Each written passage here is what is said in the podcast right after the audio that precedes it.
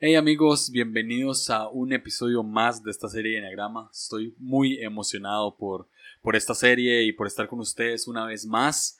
Antes de iniciar la conversación, quiero hablar un poco acerca de lo que siento por los ocho.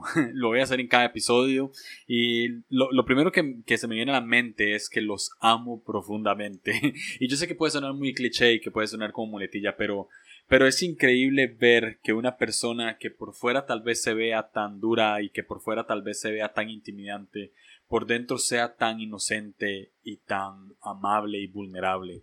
Este, de verdad que amo los ocho. Amo su instinto protector, amo su instinto de provisión, amo su instinto de ir en contra de las injusticias y cómo alzar la voz en contra de cosas que la verdad es que no están bien y cómo ellos pueden siempre defender al más débil y, siempre apoyar al que nadie apoya y abrazar al que nadie abraza. Entonces, este episodio me encanta. Mi esposa es un 8, mi mejor amigo es un 8. Los entrevisté en la serie anterior y en la serie, en la primera serie entrevisté a Fabi. Y cada vez que, que hablo con un tipo 8 aprendo muchísimo más de ellos dos. Y pues con Hop la pasé genial. Fue la primera entrevista que grabé para esta serie y de verdad que la pasé increíble. Eh, fue una conversación honesta, eh, vulnerable, tranquila. Y sí, aprendí muchísimo más de los ocho. Entonces, sigan a Hope, sigan su podcast Cromosoma, que es increíble, que habla sobre machismo. Y nada, espero que les guste este, este episodio, que les guste tanto, que lo puedan compartir con sus amigos. Si sos ocho, espero que, que te sea útil. Y ya, nos escuchamos en la próxima.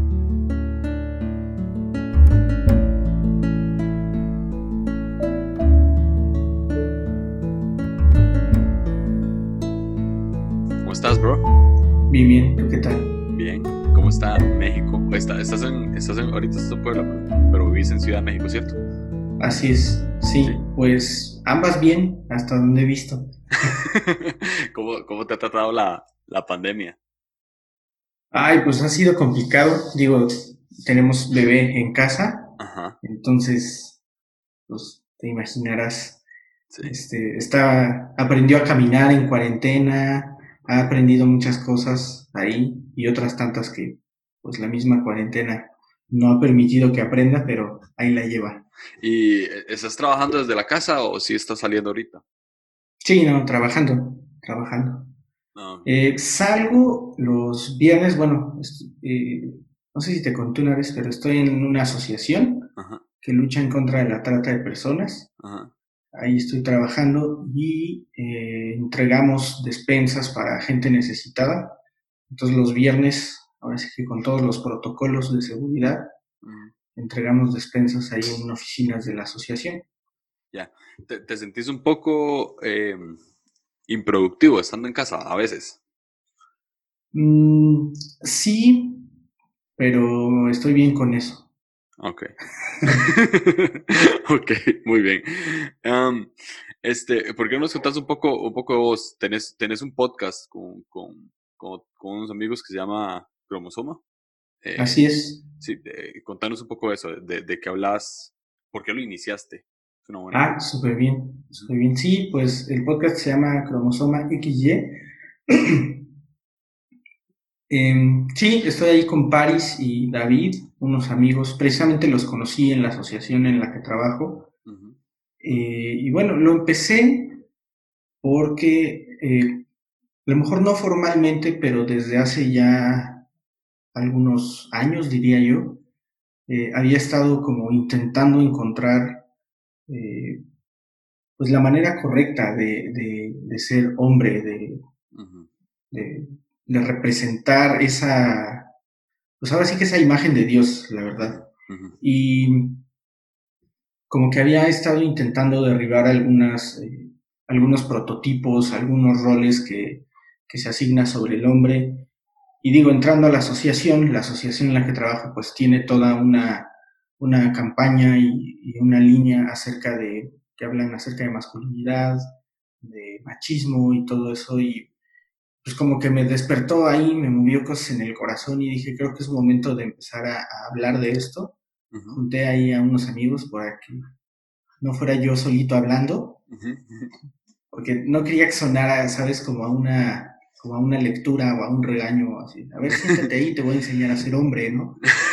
Este, obviamente es, lo peor que le puedes hacer al macho, ¿no? Ya. Eh, y sí, a partir de eso empezamos el podcast, realmente sin mucha idea, eh, la verdad, de qué íbamos a hablar. Se hizo ahí el plan para primera y segunda temporada y ahorita terminamos la primera temporada y estamos ya puliendo los temas para la siguiente. Buenísimo, buenísimo. Es un muy buen podcast. Yo lo recomiendo bastante. Mi esposa lo ama. Eh, me imagino saber por qué. lo, ama y sí, yo lo escucho. Siempre que lo escucho me cambia. O sea, algo, algo me hace ver que yo no puedo verme. entonces es bastante, bastante cool. Ahora, vamos a hablar de. Estamos en una serie de Enneagrama y sos tipo 8. ¿Ya? Este, los tipo 8 generalmente son estas personas forman parte de una triada combativa, ¿verdad? Junto con los tres y con los siete que van al frente. Y e, exigen autonomía, o sea, generalmente entra a un cuarto y dice, bueno, aquí el que manda soy yo, ¿verdad? Yo lo he visto, yo lo he visto bastante, bastante en mi esposa y, amo los ocho en realidad, tengo, tengo ocho muy cercanos, mi esposa y mi mejor amigo son ocho. Entonces, se pueden imaginar cuando estamos los tres juntos, yo no hablo. mi opinión no vale. Ahora, generalmente los ocho son personas que la gente los ve, estaba leyendo en, en Camino de Regreso a ti, que la gente los ve y dicen, esta persona está enojada. Siempre. Y los ocho se ven y dicen, yo no estoy enojado. O sea, yo soy una persona amable y soy una persona tranquila. O sea, no entiendo por qué la gente ve que estoy enojado. Este, ¿Cómo escribirías vos la, palabra enojo? Mm, digo, tal vez está un poco sesgado, porque justo he estado como eh, a partir de, una plática con, con, un amigo, bueno, un quote que nos mandó ahí que encontró, o era como un artículo, no recuerdo bien. En algún lado lo leí. La, intención de, todo este intro para mi comentario es que sepan que no es algo de mi propia autoría, para no colgarme medallas que no son mías. Em, pero justo había estado como a partir de, eso que, me mandó un amigo. Este, ah, pues Sam. Sam mandó eso. Que decía que el enojo es esa, esa sensación, esa emoción que que te protege de la injusticia. Entonces, yo lo veo así, ¿no? Que, o sea, porque muchas veces como ochos, o así lo siento yo, así me pasó a mí también, como que somos el eneatipo más castigado de todo el eneagrama. Pues de entrada aceptar que quieres tener el control, ahí se escucha súper gacho, ¿no? Como quiero controlar a todos, quiero siempre estar a cargo y forzarla para estar ahí. Y, la emoción principal es el enojo y un montón de cosas, ¿no? Y siempre lo comunicas. Entonces, creo que eh, como redimiendo un poco esa parte, para mí el enojo es justo, justo eso, ¿no? Que, he estado profundizando un poco, es ese, ese sentimiento de que nos protege de, las injusticias. El asunto aquí, o lo que a lo mejor el, el por qué mucha gente nos percibe enojados es porque pues muchas veces nuestras propias injusticias no son suficientes y queremos cambiarlas de los demás también. Qué bueno eso. Eh, me, gustó mucho la, analogía con un muro que nos separa las injusticias, porque realmente eh, ochos han puesto una coraza, ¿no? Y se esconden detrás de, ese muro por todo lo que han vivido, ¿no? O sea, eh, no, no, sé si todos los ochos, pero generalmente los ochos que conozco, pues de niños como decimos aquí en Costa Rica, llevar un palo. O sea, les, les daban duro. o sea, o sus papás eran malos o, o, o, donde se desarrollaban eran malos y pues fueron creciendo con esa, con esa coraza. Y como vos decís, eh, al final terminaron haciendo un muro en contra de la injusticia y cuando ven que otra persona está sufriendo una injusticia también van por ellos. Ahora, eh, también la gente los describe a ustedes como, unas, como personas fuertes, ¿verdad? Y, y, también se debe mucho a ese muro que ponen. Y ocho que yo he conocido sí son personas fuertes por fuera, pero por dentro son súper, súper, súper vulnerables. ¿Te describís a vos mismo como una persona fuerte o te han dicho, hey, es que vos sos demasiado fuerte por fuera? Sí, sí, definitivamente. Eh, más, más que me lo han dicho, para, ser honestos, eh, bueno, yo al principio, al principio, así cuando empecé a leer y eh, buscar del enneagrama, yo decía, yo soy tres. Porque estaba en una etapa de mi vida donde yo buscaba mucho el éxito, me estaba yendo bastante bien en el trabajo en el que estaba, estaba como presionando un montón de la buena manera para, para obtener un mejor puesto, entonces como que me confundí ahí ya siendo honesto y metiéndome un poco más, pues encontré, ¿no? Encontré que, me identificaba mucho más con el 8. Sí, sí me considero una persona fuerte, este, pero no me había dado cuenta. O sea, ahora me doy cuenta, ¿no? Porque, al menos en mi caso, eh, eh, cometí el error de, de cualquier persona como adolescente, joven, eh, y pensar que, todos somos iguales, ¿no? O sea, yo decía, ah, pues mm. todos piensan como yo, ¿no? Entonces no me había visto en, un espejo como diferente a eso, a pensar que todos pensaban como yo, que todos reaccionaban como yo. Este, eso les estaba hablando hace muchos años, ¿no? Entonces, como, como ser un poco más consciente de mí, sí, ahora me considero una persona fuerte. A veces también mi esposa me lo dice como, como ejemplos como, no manches, aguantas un montón el estrés. O sea, mm. en el trabajo así puedo tener cantidades exorbitantes de trabajo importante, urgente y, y estoy como si nada, ¿no? Y pues por lo mismo de que, de que solemos ser como muy atacantes, los números 8, a veces la gente dice, ah, no, pues es que está estresado, ¿no? Y es como, no, esto no proviene del estrés, así soy siempre. Entonces, el hecho de sentirse malinterpretado, pues a veces también despierta más, ¿no? ¿Te duele eso? ¿Te, ¿Te, duele sentirte malinterpretado? O sea, sí. ¿Qué pensás? Sí. Yo, yo creo que los ocho vemos la vida en niveles. Okay. Entonces, eh, como decía, si entramos a un cuarto buscamos ser los líderes, buscamos ser los mejores. Entonces, cuando alguien nos malinterpreta y entiende que nosotros no somos los más saludables o los más poderosos, inmediatamente nos, nos sentimos devaluados y, lo que, bueno, en mi caso, lo que yo generalmente hago en contra de eso, pues es combatir, ¿no? Para, sí. para que no, no, para que se den cuenta que sí soy el más poderoso, que no es cierto lo que están pensando. Mm. Y digo, eso conlleva un montón de trabajo. La verdad es que ya no lo hago tan seguido, porque ya soy más consciente, pero, pero sí, o sea, como el hecho de que alguien nos malinterprete, mm, en, mi caso me hace sentir menos poderoso y entonces lo, lo que estoy buscando es ser el más poderoso. Yeah la gente se siente intimidada con vos a veces. Sí, sí, hay, hay personas, me pasó una vez en el trabajo, había un chico que se acercaba a mi lugar a hacerme una pregunta sencilla, o sea, de trabajo, pues, y no podía hablar. No podía hablar, me hablaba de usted. Bueno, yo sé que en Costa Rica es, muy común, ¿no? Acá en México no tanto, pero llegaba y me decía, oiga, oiga, jefe, así literal, no podía hablar y y entonces yo, pues por quererlo destrabar, le decía como frases como, ya dime, o sea, habla. No estás diciendo nada. Y es peor. exacto. Y entonces se trababa más. Y, yo empezaba así, punto número uno, no me hables de usted. Punto número dos, no me digas jefe. Punto número tres, habla, habla.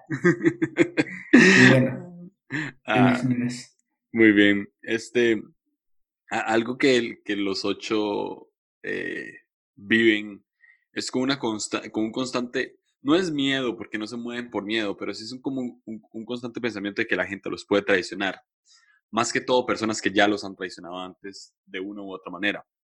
Em, ¿Cuál es la persona en la que más confías? Em, digo, tal vez no debería dudar en esta respuesta.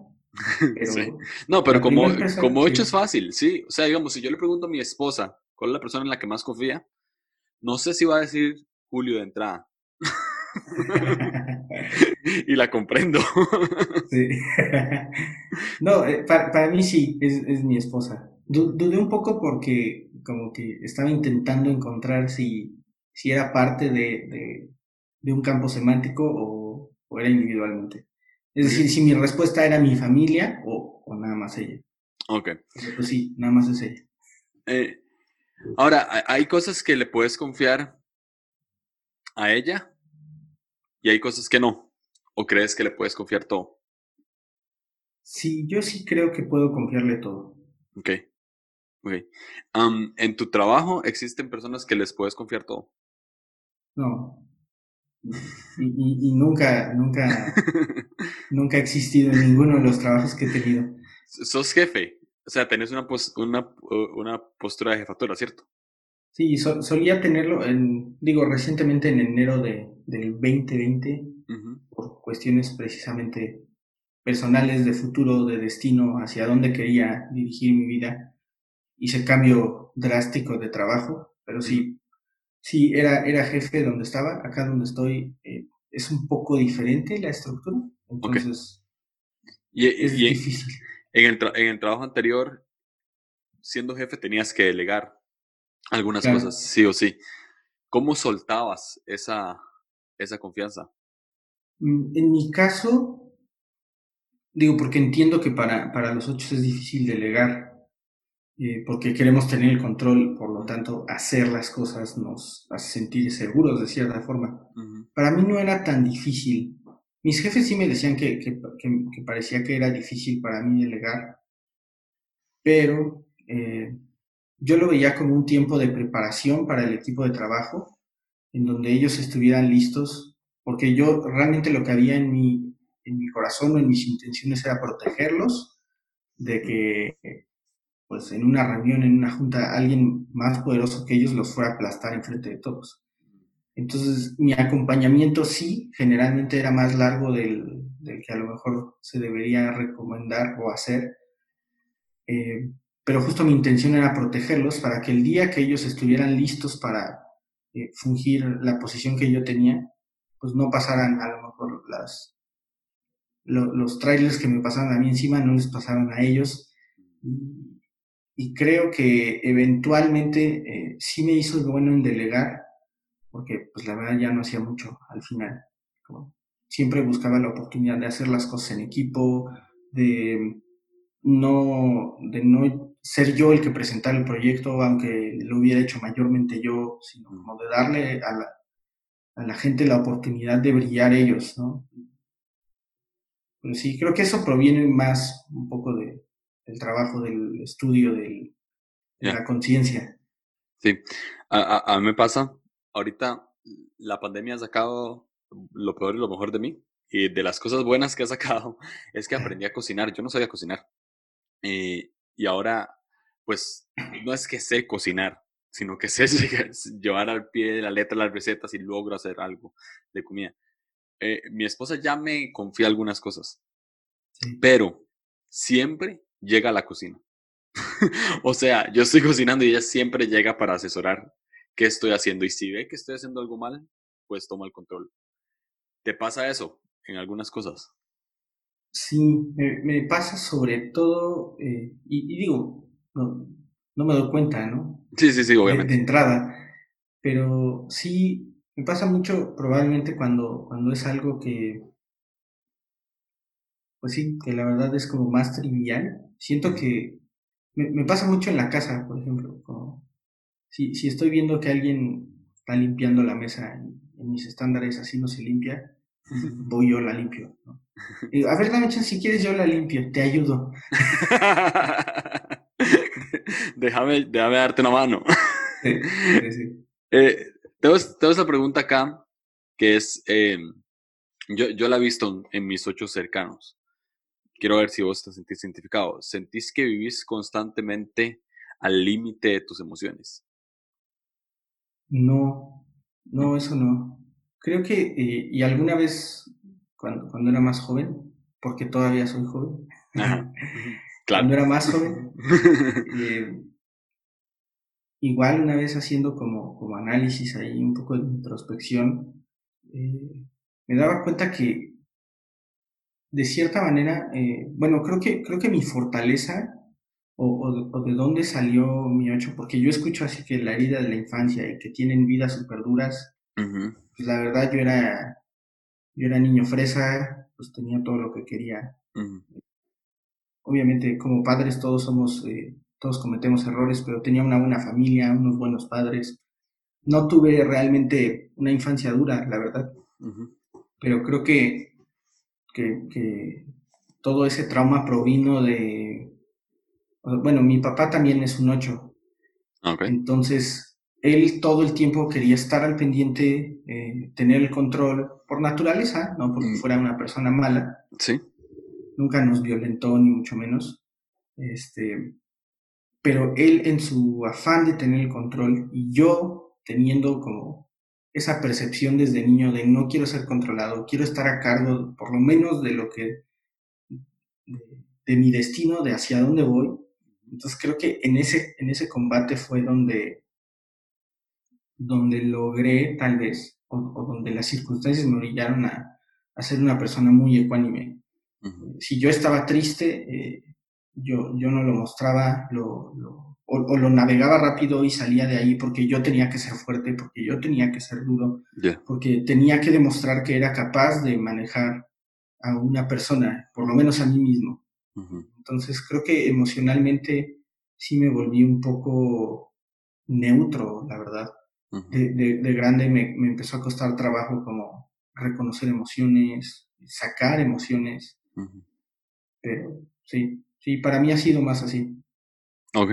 Sí, sí, sí, sí ha sido una persona entonces que sí guarda emociones. Eso sí, que, es, que es al final lo que la gente hace que, pensar que uno es muy fuerte porque guarda muchas emociones. Y la única que exterioriza, por lo menos el 8, es el enojo. Pero eh, si, la gente te pudiera ver por dentro, ¿qué vería? Órganos, más. Sí. no, justo acabo de volver a ver, eh, estoy conviviendo con mis sobrinos estos días y acabo de volver a ver intensamente, entonces no pude evitar poner una consola y botones en mi cabeza. Eh, pero a lo mejor ocupando un poco esa, esa referencia de, de la película, sí puedo ver como, o sea, si alguien pudiera verme por adentro, yo creo que vería mucha este, no sé, se me viene a la mente como, como, como pasto, como, o sea, como mucha libertad. Ya. Como, como, siento que no tengo muchas estructuras internas, en, o sea, en cuanto a idiosincrasia, y, o sea, siento que fácilmente, eh, digo, ahora, siento que fácilmente puedo como cambiar maneras de pensar o, aceptar el hecho de no tener una idea específica, súper bien pensada para X, Y o Z. Entonces, creo que si alguien pudiera verme por adentro, vería como, como lugares muy amplios, con pocas cosas, muy minimalista, eh, mucha libertad probablemente. Y, y si la gente te ve por fuera, ¿qué crees que ve? Eh, pues yo creo que sí ve ahí una caja fuerte. y, y tengo que reconocer que es a propósito, ¿sabes? O sea, es, es, tal vez mi manera de poner límites, de que solamente las personas, así puedo yo decidir a quién dejo entrar y a quién no. Wow, qué bueno. Entonces, eh, a lo mejor no sería una puerta robusta de hierro con una rueda así súper pesada, pero sería más bien como una consolita con botones y necesitas saber la contraseña. wow. A, a veces he conocido ochos eh, que sufren porque la gente piensa que ellos son malas personas. Lo cierto es que no. O sea, bueno, por lo menos yo que quiero creer que todas las personas en el mundo son buenas personas, ¿verdad?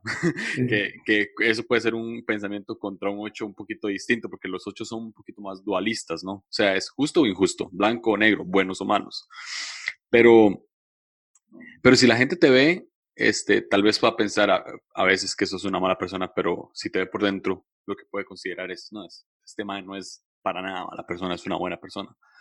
Eh, ¿Vos no te esforzás a decirle a la gente que sos buena persona? ¿O, o sí consideras que te esforzás por eso? O sea, para que la gente te vea como una buena persona.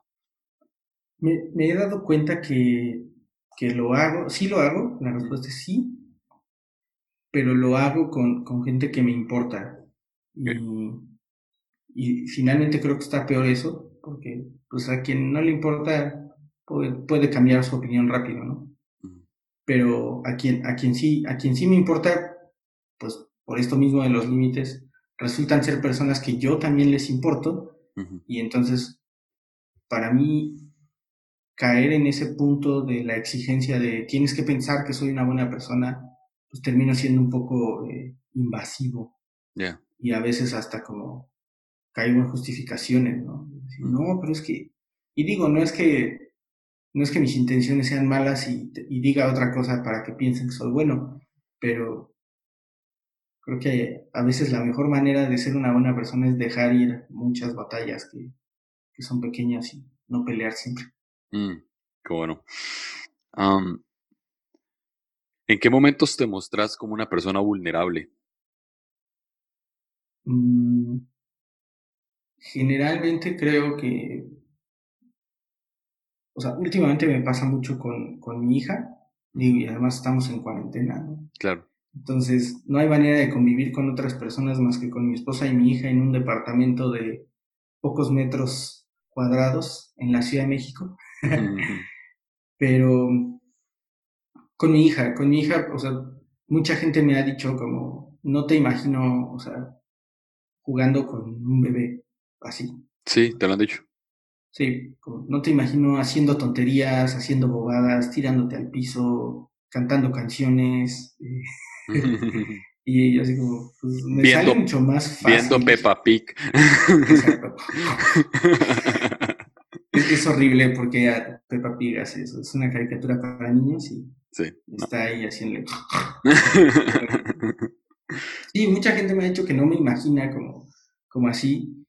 Y creo que cuando, pues sí, o sea, suena lógico, cuando bajo las barreras es cuando la gente me puede ver vulnerable.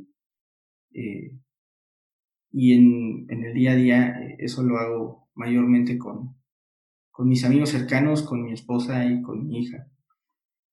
¿Siempre quisiste tener hijos? Sí, desde probablemente la primaria yo, yo decía, yo quiero tener por lo menos un hijo. ¿Y cuando, te visualizas, pues. ¿Y cuando te visualizabas como papá, cómo te veías? ¿Te veías así como te estás viendo ahorita? ¿O te veías eh, más bien más estricto? ¿Cómo te veías? Ah, e, esa visión creo que ha cambiado mucho. Sí me imaginaba yo como alguien más estricto de lo que lo estoy siendo. Pero, eh, digo, mi hija está muy chiquita, tiene año nueve meses, o sea. Entonces, como, ni siquiera sé como, pues, algo de ella, como, en cuanto a personalidad, o sea, si es siete, si es ocho, si es lo que sea, ¿no? Eh, ahorita a veces siento que tiene todos, así como Fácil. Este, y, digo, está creciendo muy rápido, pero creo que me he convertido en un papá mucho más eh, permisivo, en el sentido en el que... Y, platicaba el otro día con, con, mi hermano, ahora que estamos acá conviviendo, y a lo mejor me saldré un poquito del tema, pero lo siento importante, que para mí es como los ocho queremos tener el control, queremos eh, poder, eh, en este caso como padres, y como yo lo he sentido, como yo lo sentía, poder enseñar lo más que podamos a nuestros hijos para que sean poderosos, para que sean capaces, que sean importantes. Pero yo la neta veo esa cosita eh, y, veo que mi tiempo de influencia en su vida es muy corto en relación a la esperanza de vida de, México. Y me doy cuenta que la esperanza de vida en México en relación a la eternidad es muchísimo, o sea, es nada, ¿no? Entonces, si yo veo a mi hija desde la perspectiva de la eternidad, pues realmente mi tiempo de influencia es nada. Y eso, al menos a mí, me quita un montón de peso de los hombros, porque eso quiere decir que yo no tengo que enseñarle todo. Wow. Que puedo ceder el control a, a un Dios que la ama mucho más que de lo que yo podría hacerlo alguna vez. Y entonces mi, mi, prioridad no es que, que, coma bien, que tenga modales, que, o sea, porque terminan siendo cosas que en la perspectiva de la eternidad no son importantes. Sí son importantes aquí y si puedo enseñarlas lo haré, pero si tuviera que quedarme con una cosa en la cual puedo mantener el control en la educación de mi hija, sería eh, su relación con Dios. Mm. Eso es un muy buen consejo, que, que no diste directamente, sino pues lo aplicas, pero es un muy buen consejo para padres en general. o sea, en general. Y pues tal vez, tal vez más, eh, pues tal vez algunas personalidades que son un poquito más estrictas, ¿no? Como ocho, como unos, pero, pero creo que para padres en general es un muy buen consejo. Ah, me gusta porque cuando, cuando empezamos a hablar de tu, de tu hija, sí cambiaste un poco el semblante y sí te mostras como más vulnerable con ella. Creo que es, es, es como, es un buen filtro y, y sé que muchos ochos eh, pueden tener miedo de tener hijos, ¿verdad? Eh, eh, no fue en tu caso, conozco otros casos que no.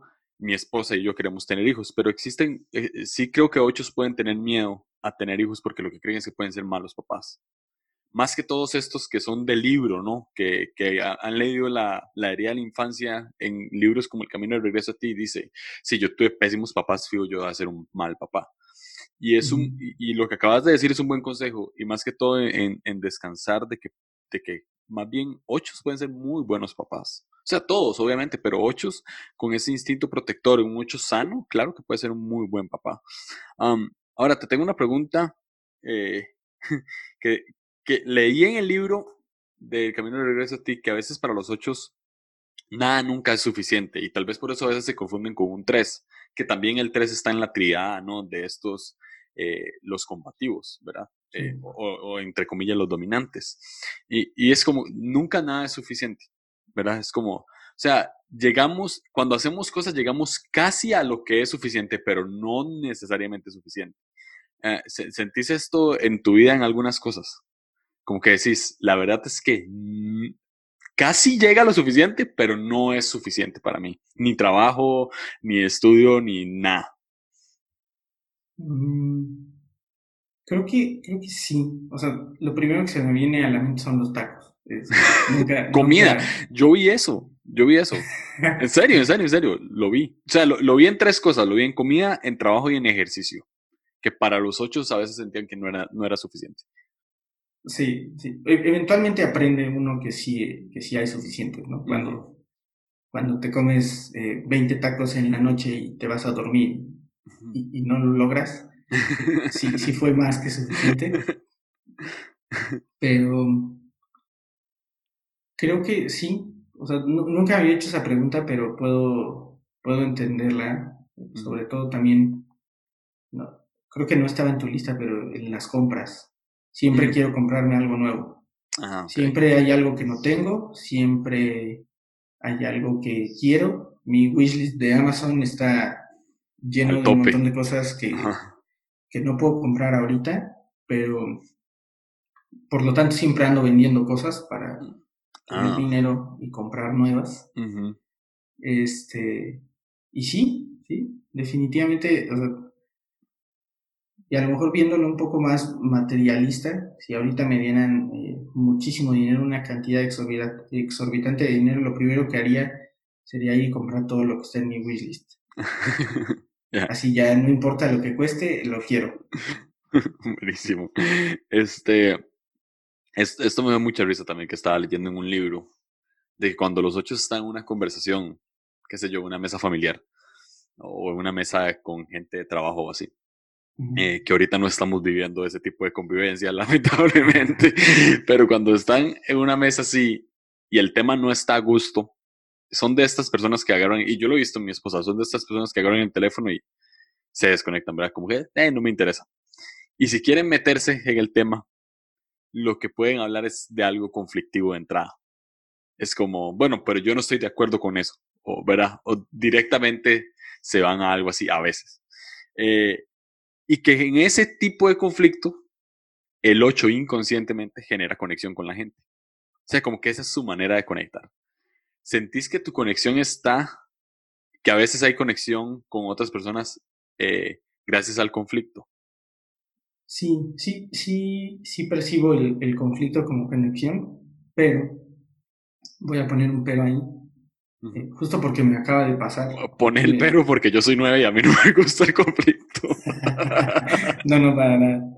No, justo me acaba de pasar que, que hubo un conflicto ahí con, con unos amigos y, y digo ya para, para no seguir como, como dándole vuelta, eh, porque no estaba siendo saludable, eh, le, les puse así como, ah, nada más acuérdense que así de 8 significa conflicto para mí, entonces ahorita los quiero más de lo que los quería, los quería antes, ¿no? Pero nunca, o sea, no puedo recordar un momento en mi vida, tampoco quiero decir que nunca lo he hecho, pero no puedo recordarlo en donde haya generado conflicto a propósito nada más para sentirme conectado. Ah, Eso no lo he hecho. Ok. Muy bien. Ah, ¿Crees tener la razón constante? Sí, la mayoría de las veces. Nada más que solo, solo quería afirmar esa, pregunta. Solo quería que, que, dijeras que sí. No, mentira. Tengo una esposa ocho. Tengo una esposa ocho. Entonces... desnudas eh, en cuanto a personalidad. Este, ¿cómo doblegas tu razón? O sea, cuando, cuando te das, ¿cómo te das cuenta o quién te hace ver, quién te logra hacer ver que, que estás equivocado a veces? Cuando estás equivocado, pues, porque a veces tienes razón. Sí, de, de, hecho mi pero iba para allá. Eh, justo, y creo que me ha ayudado, sobre todo en estos últimos meses, tener el, el podcast de, de, Cromosoma. O sea, porque no es lo mismo cambiar una manera de pensar que, que pues finalmente eh, eso lo cambio yo y ya estuvo. Si me doy cuenta que estoy mal, yo tengo el poder, lo ejecuto, ya estuvo. ¿no? Pasaron dos horas eh, para que cambiara mi manera de pensar. Eh, pero cuando estás intentando cambiar una cultura como, como el machismo, pues conlleva una no ofenderte en un montón de cosas que, que te van a poner que ni son tuyas. Y conlleva también mucho, mucha introspección, ¿no? nos escriben, la, gente que nos escucha nos escribe al Instagram con sus opiniones, eh, nos dan cosas que pensar y, la verdad es que mi, mi instinto es decir, no, tú estás mal. Pero he aprendido a, decir como, ok, pues vamos a, a, darle una pensada, vamos a darle una analizada. Y de entrada, o sea, cuando yo ando necio, creo que es lo que quieres escuchar. Cuando ando necio. Jamás.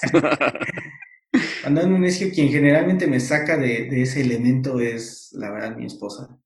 Como que ella tiene una voz que, que, me puede decir como, ya, ¿no? Párale. Este, y a ella le cuesta mucho trabajo, como, como tener ese tipo de comunicación conmigo, pero pues también yo le he dicho, ¿no? Si tú estás viendo algo, yo, no me, ni me enojo, ni me ofendo, ni me duele si tú me hablas firme, fuerte y, con seguridad. Al contrario, te entiendo mejor. Muy bien. Ah, ¿Cómo terminas una conversación que, que no te gusta tener? Mm. Pues, no sé, creo que no tengo muchas, generalmente soy la persona que detona las conversaciones que nadie quiere tener.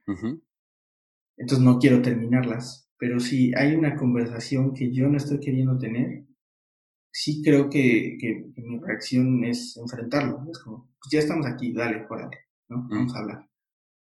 Ah, buenísimo. Este, ¿qué sentís cuando te mienten? pues sí, sí me siento como, como defraudado. O sea, es como, como lo, lo, primero que siento es que la gente no me cree capaz, y fíjate, está bien raro, ¿eh? porque las mentiras no tienen nada que ver con las personas a las que se las dan. Pero lo que yo, lo primero que pienso es, esa persona no me cree capaz de saber la verdad y por eso me miente. Oh. Entonces, lo, lo, lo, hago, lo hago acerca de mí y de mi capacidad. Qué interesante está eso. La verdad. Wow. Mm, qué bueno está eso. Y con todas las personas, o bueno, imagino que cuando te mienten personas más allegadas a vos, te sentís muchísimo más defraudado, ¿no?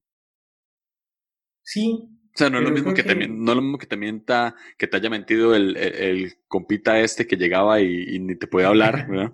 A que, te, a que te mienta, eh, no sé, alguien cercano, no sé, tu hermano, tus papás, o sea, no es lo mismo. Sí, sí no, para nada. y, y, por lo mismo, o sea, creo que mi, mi reacción Obviamente sí, me siento incapaz, pero generalmente brinco a preguntar por qué eso, o sea, como... Necesitas razones de por qué te está mintiendo. Ajá, sí, o sea, como, ¿por qué, ¿por qué no crees que puedo este, manejar eso? ¿Qué, mm. ¿Qué, hice, no? Casi, casi. bueno, qué bueno eso. Este, te, tengo una frase de, de, de ah, Muhammad Ali, el boxeador, ah, que, era, que era un tipo 8. Y me gustaría saber si afirmas esta frase. O sea, si, si, si está en lo correcto o no está en lo correcto. Él dice, no pierdes nada cuando luchas por una causa. Mm. En mi opinión, los perdedores son los que no tienen causa por qué luchar. ¿De acuerdo con eso? Mm. Sí, de acuerdo. 100%. Trabajo en una asociación en contra de la trata de personas. Dejé el, el, el puesto, no soñado, pero dejé... Un buen puesto. exacto. En, en, una empresa grande para y pelear las batallas de alguien más. Muy bien. Te quiero hacer esta... tengo dos preguntas finales. La primera es, porque eh, no, no, no nos... Pues no nos re que te conocemos, ¿no? o sea, nos vimos dos veces en, en, en, cuando fui a Ciudad de México, ahí compartimos un rato. Ya después me di cuenta que sacaste el podcast. Bueno, ahí, en ese momento yo creo que estaba sacando el podcast, algo así. Y ya después lo escuché y demás. Ahora eh, sé que trabajas en contra de la trata. Estás muy metido en eso. Y me imagino que esta respuesta tal vez pueda ir por ahí, pero ¿qué te sacude el corazón en compasión? Mm. Es súper raro, eh, porque fue algo que, que, detecté en mí desde que era niño pero como esta cuestión de, la comida, como que la gente eh, no tenga que comer, o sea, como necesidad básica, que todos deberíamos poder tener acceso. Si alguien no tiene para comer, a mí me, o sea, lo, primero que pienso es, vente, te invito unos tacos, este, ya. busco la manera de conseguir comida y dar, este, cuando yo veo cuando voy a los tacos o a donde sea y veo que, que a alguien se le cae la comida, o sea, como así, mm. casi, casi nueva, es como, ah, son, son las veces que tengo que esforzarme para no llorar ahí en público, ¿sabes? Como, como esta cuestión de, de no poder, ver gente que no puede comer porque no tiene o porque se le cayó o porque, porque sus condiciones, eso es lo que más creo me mueve a, a compasión. Cuando, cuando, cuando sos generoso, que es una integración del 8, ¿no? O sea, un 8 sano integra 2 y es... 2 es el número del enneagrama más generoso que puede existir. Eh, cuando, cuando, sos generoso, sentís que sos muy generoso. O sea, como que alguien llega y te dice, hey, ya, necesitamos comer nosotros. sí. Sí. Sí, sí, sí lo soy.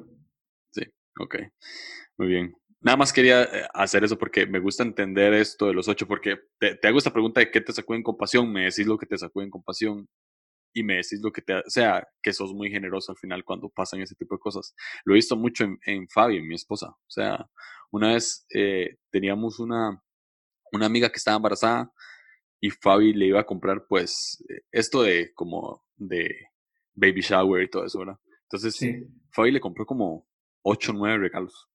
Y yo fue como, mae, o sea, uno es suficiente, ¿verdad? Y ya después pensé, ¿cómo yo voy a limitar la generosidad de alguien que lo que está sintiendo en el corazón es pura compasión?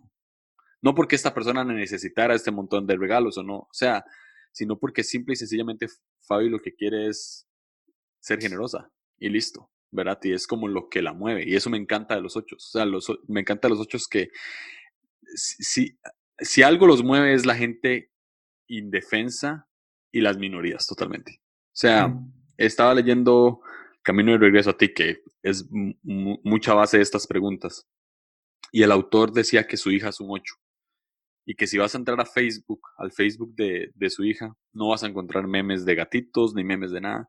Vas a encontrar fotos de ella protestando probablemente. Protestando por, por, un, por un mal aumento salarial, protestando por el derecho a la mujer, protestando por, ¿verdad? contra el racismo. O sea, siempre vas a ver un 8 públicamente o no públicamente va a estar protestando. O sea, y, y, en contra de qué está protestando, en contra de las injusticias. Entonces, si yo que me considero una persona idealista, ¿no? Como tipo 9, con un ala 1 y con un ala 8 me considero una persona idealista, un 1 que se considera una persona idealista, y todos los demás números del enneagrama, yo creo que tenemos que aprender mucho de los 8 acerca de esto. O sea, de ir de defender a los que nadie defienden y abrazar a los que nadie abrazan, que al final lo que, lo que un 8 hace de manera natural. Y con esto aterrizo en la última pregunta. ¿Cómo ves a Jesús en vos? Yo lo veo y, sí creo que tiene mucho que ver con, con eso de la injusticia. Cuando más me, me siento conectado o cuando más me siento por decir, útil en, en, el reino de Dios, es cuando, cuando puedo enseñar. Y, y no, no, no quiero decir enseñar como cuando me das un micrófono y les predico. Cuando puedo tener personas eh, a las que Dios resalta eh, para, para que yo los abrace, para que yo los tenga cerca, para que yo les pueda enseñar, yo les pueda guiar para que yo pueda como desarrollarlos a, que sean personas con, un alto potencial, personas capaces de hacer muchas cosas, capaces de, de ser buenos padres, de ser buenos hijos, o sea, creo que en esta cuestión más de tener contacto con la gente y comunidad, o sea, creo que ahí es donde, donde más veo a Jesús en mí. También, bueno, eh, estoy ahí en una escuela de ministerio junto con Sam y otros amigos que creo que van a estar también en esta serie. Todos acá, sí, exacto.